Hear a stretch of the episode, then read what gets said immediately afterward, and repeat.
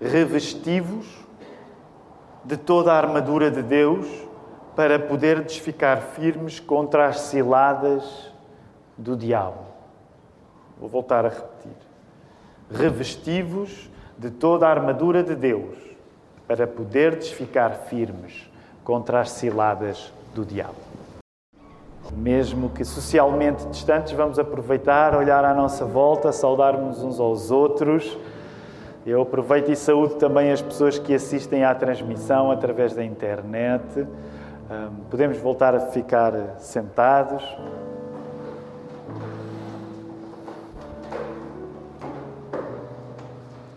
O sermão que quero pregar-vos nesta manhã chama-se Vestimos o que queremos. Vestimos o que queremos. Ah, estamos a começar uma nova série de mensagens hoje.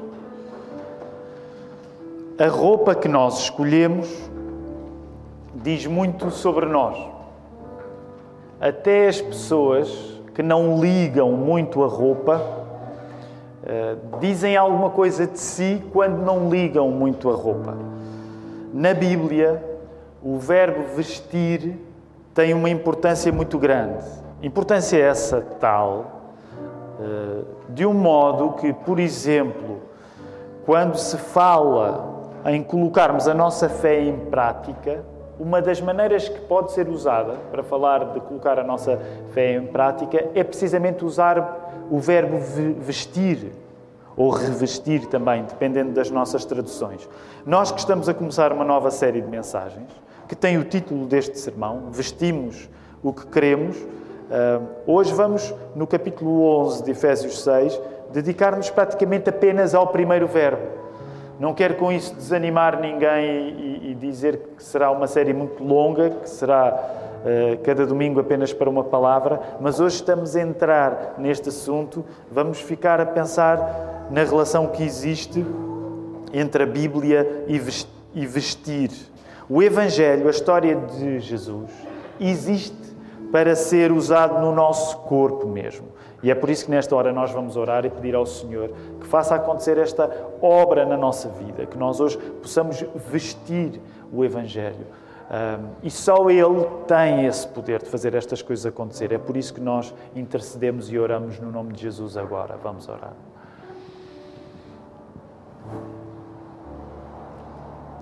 Deus Pai, é bom nós estarmos juntos. Para alguns de nós, até continuamos juntos, porque já houve um turno anterior e agradecemos-te, Senhor, porque mesmo num tempo difícil de luta contra esta doença, ó Senhor, tu tens, tu tens nos abençoado, porque esta igreja tem as portas abertas e por Lisboa e por Portugal muitas outras igrejas estão de portas abertas, Senhor. E isso é uma, isso, isso é uma coisa muito importante na nossa vida. Obrigado por isso, Senhor. Obrigado porque nos deste saúde, porque renovaste a tua misericórdia para nós nesta manhã. Ó Senhor, faz-nos ficar atentos àqueles que não têm essa saúde, podermos ser bênção para eles, orarmos por eles. Nós agradecemos porque tu tens suscitado na nossa comunidade e em muitos outros lugares pessoas que se esforçam para abençoar a vida dos outros através da vacinação, de tantas coisas a acontecer neste momento, Senhor. Obrigado. Mas nós agora queremos pedir-te, sobretudo, uma coisa: que tu possas acompanhar-nos agora que continuamos com a tua palavra aberta. Ó oh, Senhor, nós queremos pedir-te ajuda a podermos vestir o teu Evangelho que Jesus possa ser por nós vestido. Ó oh, Senhor, ajuda-me a pregar esta palavra com convicção, com cuidado e que no final, Senhor, sejas tu que és Pai, Filho e Espírito Santo, que estejas a ficar realmente presente na vida de cada um, quer aqueles que já creem, quer aqueles que lutam ainda contigo, que tu possas alimentar cada um. Nós pedimos isto, oramos isto, em nome do nosso Senhor Jesus Cristo. Amém. Vamos voltar à palavra. Nós hoje estamos em Efésios 6, eh, 11. O plano é estudarmos esta secção que vai do verso 11 até ao verso 20. Uh, e quando decidimos chamar esta série de mensagens Vestimos o que Queremos, naturalmente estamos, acabamos por fazer um jogo não é, com, com o verbo querer e com o verbo querer, porque em grande parte hoje vestimos o que queremos. Já pensaram nisso? Nem sempre foi assim na história. Provavelmente todos nós já passámos ou podemos ainda passar por circunstâncias hoje em que temos de vestir coisas que não queremos vestir. Não é? Por exemplo, se alguns de nós têm de vestir um uniforme a nível do seu emprego, ou, ou, até existe hoje, já usamos a expressão mesmo no inglês, um dress code. Então, muitas vezes nós não vestimos apenas o que queremos, mas de um modo geral, quando nós estudamos a história, provavelmente nunca houve uma cultura que vestisse, que se vestisse tão seu, ao seu próprio critério como nós. E eu não resisto a fazer esta referência. Uh, por exemplo, para aqueles que cresceram a, frequentar a igreja, uh, hoje somos muito mais. Uh, hoje vestimos muito mais o que queremos do que noutras épocas, onde havia um certo código, não é? Está tudo bem, não é? Apesar de corrermos o risco de às vezes perdermos alguma elegância, mas a elegância que queremos falar é espiritual uh, nesta manhã, mas queremos falar nesta relação que existe entre vestir, porque ela é para nós muito importante. Se nós tivéssemos de resumir aquilo que vestir pode e deve significar, nós diríamos que quando nos vestimos, nós também escolhemos aquilo que somos. Por exemplo, eu não sei como é que foi esse processo para, para vós esta manhã. Não sei como é que são guiados ao domingo de manhã a, a escolher a roupa que levam.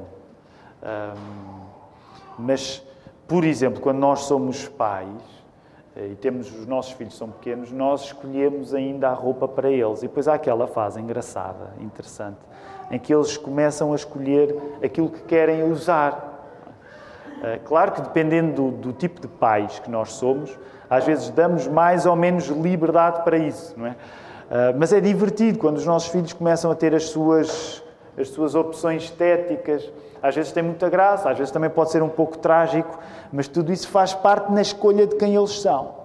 Por exemplo, para aqueles que tiveram rapazinhos, uh, e para aqueles que tiveram meninas também, ah, por exemplo, há ali uma altura na infância, aconteceu com as nossas meninas, também aconteceu com os nossos rapazes, em que sempre que eles chegavam à casa da escola, as meninas corriam para um baú que tinham as roupas das princesas, é? e vestiam-se princesas. E davam umas princesas muito engraçadas, meio despenteadas, mas muito engraçadas. A, frase do, a fase do Frozen e tudo isso. Eu não me quero perder. Alguns de vocês têm meninas ainda na, na fase princesas. Por exemplo, depois também havia a fase dos heróis. O Caleb e o Joaquim tinham uns casacos da Marvel que vestiam. Há histórias engraçadas. Porquê? Porque em grande parte nós, é uma coisa muito natural em nós, nós queremos exprimir quem somos através daquilo que vestimos. Isto acontece na infância, quando gostamos de vestir o fato do nosso herói ou o fato da princesa, e de certa maneira continua mesmo quando temos 43 anos, como, como tenho. Portanto, escolher aquilo que se veste é também escolher aquilo que se quer ser. E é também isso que nós encontramos numa carta que é a irmã desta carta que Paulo escreveu aos Efésios, que é a carta, de, a carta aos Colossenses, no capítulo 3, verso 10, quando é dito lá: Vos revestistes do novo homem que se, se refaz para o pleno conhecimento segundo a imagem daquele que o criou. Ora, esta série de mensagens chama-se Vestimos o que Queremos, porque escolher o tecido que usamos é sempre uma maneira de assumirmos uma personalidade. Neste caso, enquanto cristãos, interessa-nos envergar a fé que nós professamos. Interessa-nos vestir não apenas aquilo que queremos, mas interessa-nos vestir aquilo que queremos, aquilo em que acreditamos. Como nós vimos há umas semanas, quando na série de mensagens anterior, chamada Condição Cardíaca, houve um sermão em que fomos aqui até Efésios. E na altura partilhei convosco que aquilo que estava em causa, assim resumindo muito o contexto da carta que Paulo escreveu aos Efésios, depois no futuro, nos próximos domingos, nós vamos ter tempo de ir a algumas características mais da própria cidade de Éfeso e por aí fora. Uh, mas hoje gostava de lembrar um contexto mais global. Quando o apóstolo Paulo escreve aos Efésios, uma das coisas que estava em causa era como é que os cristãos de Éfeso, e neste caso nós também, como é que nós devemos vestir a fantástica universalidade do Evangelho. O que é que é a universalidade do Evangelho? A universalidade do Evangelho é o facto de o Evangelho, a história de Jesus, não se resumir a um tipo de pessoas. Também é isso que nós celebramos todos os domingos quando nos reunimos aqui. Porque temos coisas em comum uns com os outros, mas há muitas coisas que não temos em comum uns com os outros. Porque aqui não estamos apenas sediados num clube em que temos de ter algumas características em particular. É verdade que o Evangelho é uno, Vimos isso há umas semanas, mas ele não é, ele não se manifesta uniformemente. Este é um dos assuntos da carta de Paulo aos Efésios. E Paulo tem um prazer tal a falar acerca destas coisas, que Paulo explica que esta fantástica universalidade do Evangelho era o maior e mais precioso mistério que agora tinha sido revelado. Qual era o maior e mais precioso mistério que agora tinha sido revelado? O mistério é este: é que a história de amor que existe entre Deus, o Criador do universo, e o povo de Israel não é exclusiva apenas dos judeus, mas pode atingir qualquer pessoa. Era por isto que o apóstolo Paulo tinha dado por si preso, porque esta mensagem universal é a mensagem que hoje nos congrega aqui na Lapa, em 2021.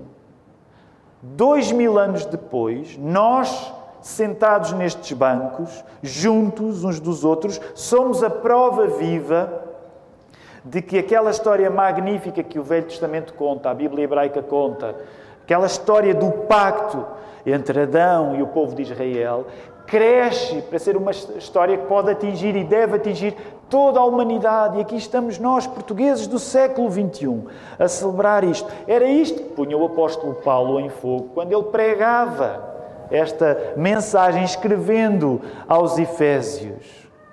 Sabem, uma coisa curiosa e interessante é que nós somos hoje sobretudo no Ocidente, uma cultura muito encantada com esta ideia de universalidade, se quisermos até diversidade. Nós gostamos de pensar em nós, no século XXI, como pessoas que respeitam e celebram a diversidade. Mas deixem-me dizer isto com toda a convicção e quero dizer isto com cuidado. Não há festa mais realista e eficaz da diversidade do que a Igreja de Jesus Cristo. Não há. Não há nada no mundo que supere a festa de diversidade que a Igreja é. É por isso que nós amamos a Igreja. Porque a Igreja, vejam bem, tem gente de tantas formas e feitios que até lugar para ti tem. Até tu tens lugar na Igreja. Até eu, já, já pensaram bem, até eu, até o Tiago. Até, até, até para mim há maneira de arranjar um espaço. Porque isto não é acerca de nós, é acerca de Cristo. A igreja é a festa de diversidade mais incrível que o mundo alguma vez verá. Então, o caminho que o apóstolo Paulo faz na carta aos Efésios é precisamente a celebração desta fantástica universalidade da fé cristã ele está deslumbrado por isso, porque as pessoas que antes estavam afastadas agora estão próximas, é isso que ele fala, por exemplo, no capítulo 2, verso 11 a 13. Para chegar, voltem ao texto no verso 11, ao capítulo 6, e atingir um clímax esta carta. Porque já nos capítulos anteriores o apóstolo Paulo queria explicar muito bem. Estamos deslumbrados com a ideia da universalidade. Cristo é para os judeus e para os gentios. Agora, como é que isto se pratica? Como é que isto se veste em comportamentos? E é por isso, folhem as vossas Bíblias, é por isso que, se, por exemplo, vocês andarem um pouco para trás, para, eh, sobretudo a partir do final do capítulo 4, no verso 25, mas depois vamos ver como é que se usa, como é que nós nos comportamos, como é que nós vestimos Cristo. Não é que Cristo precise de roupa, mas como é que Cristo pode ser vestido através das nossa, da nossa conduta, do nosso comportamento. E é por isso que a carta depois entra num período que é dizer como é que, como é que se veste Cristo quando tu és casado. É? é? isso que está aí a falar. Como é que se veste Cristo quando tu tens de relacionar com os, com os teus filhos ou quando és um filho e tens de relacionar com os teus pais. Como é que tu vestes Cristo quando tu tens as tuas relações profissionais? Aqui uh, soa um eufemismo dizer relações profissionais quando se fala aqui em servos e senhores, não é? E finalmente, quando chega aqui esta secção no capítulo 6, a partir do verso 10 e 11, como é que isto deve acontecer? Como é que nós nos devemos vestir através de novos comportamentos? São estes novos comportamentos que evidenciam que a diversidade é real, é um assunto sério na fé cristã. A diversidade na fé cristã corresponde a termos uma crença que, sendo una, não é uniforme, como nós já vimos, mas que nos chama a comportarmos como Jesus e vivermos à moda de Jesus. E aqui a expressão à moda é completamente intencional. À moda de Jesus. Como é que tu vestes Jesus? Como é que tu vives no estilo de Jesus? Ora, é por isso que nós estamos a falar muito de roupa hoje. E para uh, sublinhar a importância da roupa, nós vamos até ao primeiro livro da Bíblia. Porque sabem, quando nós, nós falamos em, em, em, vestes na Bíblia, não são apenas trapinhos, não é apenas o trapinho que nós escolhemos vestir. A roupa que nós usamos tem um grande significado nos textos bíblicos. E por isso vamos ao primeiro livro da Bíblia. Vamos lá a Gênesis, porque precisamos dar aí um salto hoje. Ainda temos a ceia para tomar, portanto temos de ser breves, mas temos de ir ao primeiro livro da Bíblia. Quando vos falo em Gênesis 3, o que é que nós devemos pensar quando alguém fala em Gênesis 3? Força! Falem alto, lembrem-se, têm máscaras precisamos de falar mais alto. Devemos, quando alguém fala em Gênesis 3, devemos lembrar-nos do quê? Da queda, não é? A queda, a desobediência de Adão e Eva, quando tentados por Satanás na forma de uma serpente, eles acabam a comer o fruto proibido. Lembra-te, se tu estivesses no lugar de Adão e Eva, farias a mesma coisa. A queda de Adão e Eva é para os cristãos a nossa própria queda, no sentido em que há um princípio de representatividade que está a acontecer lá no Gênesis. Então, hum, vamos a Gênesis 13 e eu quero convidar-vos a ler o que é que diz aí no verso 7. Portanto, eh, coloca os teus olhos no texto de Gênesis 3, vê rapidamente o que está a acontecer nos primeiros seis versos e agora coloca os teus olhos, por favor, no verso 7. Diz assim: Abriram-se então os olhos de ambos, Adão e Eva, e percebendo que estavam nus, cozeram folhas de figueira e fizeram cintas para si. Na primeira entrada da roupa na Bíblia, nós vestimos-nos para esconder o mal. Essa é a primeira função que a roupa tem na Bíblia. Ela é usada por Adão e Eva para esconderem o facto de o mal ter passado a fazer parte de quem eles eram.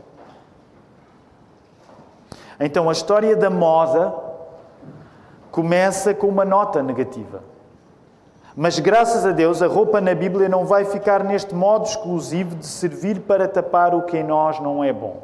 Mas era por aqui que eu. Esta é uma das coisas muito importantes, que nós estamos a começar uma série nova Efésios 6.11, estamos apenas ali no primeiro verbo, a falar na ideia de nos vestirmos, e a primeira coisa que eu quero dizer-te, porque isto é muito importante na nossa fé cristã, é que nós vestimos-nos pela primeira vez, e não te esqueças que eu estou a dizer nós, associando-te a Adão e Eva, se fosses tu no paraíso, serias tu a fazer a mesmíssima coisa.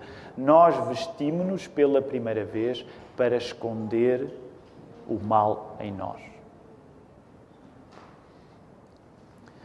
Mas graças a Deus, a história vai continuar. Avancem, por favor, até ao verso 21. Aliás, lembrem o que é que está a acontecer nesse texto, não é?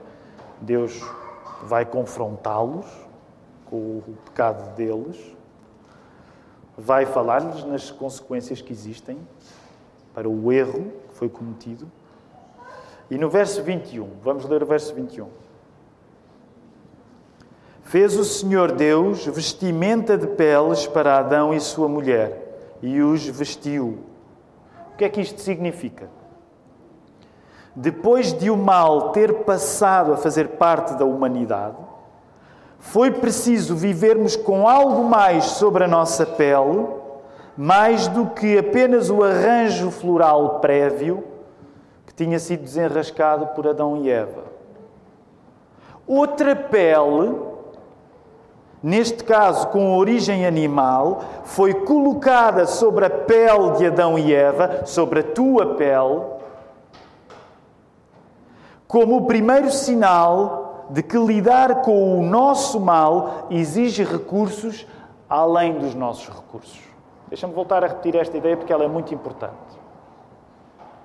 Outra pele foi colocada por cima da pele de Adão e Eva como sinal que Adão e Eva, nos seus próprios recursos, não conseguiam lidar com o mal deles.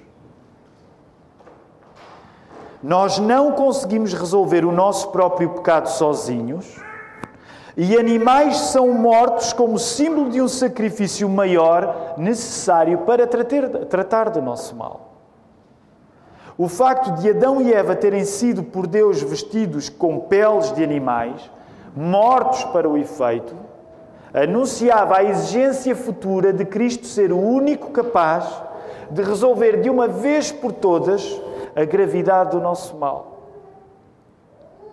Portanto, uma das coisas que gostava que tu compreendesses hoje, que começamos uma nova série de mensagens que se chama Vestimos o que Queremos, é que compreendesses que na Bíblia a primeira vez que nós nos vestimos foi para esconder o nosso mal. Mas até essa primeira tentativa de lidar com o mal é tão insuficiente que Deus precisa que animais sejam usados, e nesse sentido sejam mortos, para que a pele deles possa estar então a vestir-nos de uma maneira mais eficaz do que as folhas que tinham sido arranjadas previamente por Adão e Eva. Já estás a perceber onde é que isto quer chegar? De uma maneira mais filosófica e teológica, o que estava a acontecer no momento em que animais são sacrificados, no sentido em que a vida deles é, é tirada para que Adão e Eva possam ter novas roupas mais apropriadas ao seu estado, isso é um anúncio do sacrifício de Jesus. Porquê é que nós somos tão vidrados na ideia de sacrifício? Ah, os cristãos têm, têm uma obsessão com a ideia de sacrifício, com a ideia de expiação. Pois claro, pois com certeza que temos. Porque nós acreditamos que nós, em nós próprios, não temos os recursos para conseguir lidar com o problema do mal em nós. Nenhum de nós tem uma espécie de prazer cruel na morte de animais e muito menos na morte do Filho de Deus. Mas é uma lição dura e necessária que a Bíblia nos ensina que tu sozinho, por muito que te esforces, tu não vais conseguir resolver o problema de o mal estar em ti. Agora reparem, vamos voltar a Efésios 6:11. Porque a mesma lógica de Gênesis 3:21 está em Efésios 6:11 a importância de vestir, mas agora não para esconder o mal, mas para enfrentar o mal. Fixa estas coisas nesta mensagem. A primeira roupa que existe, existe porque nós queremos esconder o facto de haver mal em nós. Mas a solução de Deus é através dele próprio, através de recursos que vão além dos nossos, porque é a própria intervenção de Deus, através dele próprio, nós somos chamados a enfrentar o mal, não a esconder o mal, a enfrentar o mal. Cristo, Cristo, nosso Senhor Jesus, vai dar corpo na sua vida, na sua morte, na, sua ressurreição, a este princípio de nós reconhecermos que sozinhos não conseguimos resolver o problema do nosso mal. Repara o paradoxo. Diante da nossa fraqueza natural, nós somos chamados a vestir a força de Deus. Volta aí ao verso 11 de Efésios 6. Nós hoje estamos só a entrar, há tanta coisa que só esse verso nos pode ensinar. Mas volta aí ao verso 11 do capítulo 6 de Efésios. O que aí está a ser dito, as ideias que estão daí a sair, é que nós devemos vestir-nos de quê? De toda a armadura de Deus. Percebe o paradoxo? Tu, na tua fraqueza, vais ser tentado a esconder, através daquilo que vestes, a esconder o mal em ti. E o Evangelho, Jesus Cristo, chama-te a tu vestires a força de Deus. A tua posição de partida é uma posição de fraqueza. Através do Evangelho, tu és chamado a vestir a força. E é por isso que nós vamos encontrar, como imagem de força, uma armadura com peças de vestuário específicas. Jesus não fugiu de vestir a fraqueza da sua humanidade para nos passar a roupa da fé em Deus, da armadura espiritual que nos cabe usar agora. Uma das coisas interessantes é que nós que gostamos de pensar que somos tão fãs da diversidade, ironicamente somos, nós, enquanto cultura fã da diversidade, somos hoje uma cultura implacável na hora de castigar aqueles que não afinam pelo nosso diapasão. Já pensaram nisso? É uma das contradições do nosso tempo. Gostamos de pensar que a diversidade é um grande valor. Mas quando alguém não, a, não afirma a diversidade da maneira que nós achamos a certa, sobretudo através da internet, pessoas são mortas publicamente. Publicamente em termos de reputação. Portanto, uma das coisas que eu gostaria de dizer é que o Evangelho é a diversidade a sério, a funcionar através de novos comportamentos. Diante da nossa fraqueza natural, Fraqueza essa visível até no facto de nós gostarmos de elogiar a diversidade, mas depois acabarmos em partidarismos, em clubismos. Nós somos chamados a vestir a força de Deus. E é por isso que nós adoramos Jesus. Deus é Pai, Filho e Espírito Santo. O Filho não se esquivou da fraqueza do seu estado de homem para poder dar-nos acesso hoje a uma força espiritual, através da armadura que Efésios 6 nos chama a vestir. Este é o convite que quero estender a todos no início desta série de mensagens, que é vestir aquilo que queremos. Vamos vestir aquilo que queremos. Que o Senhor nos ajude.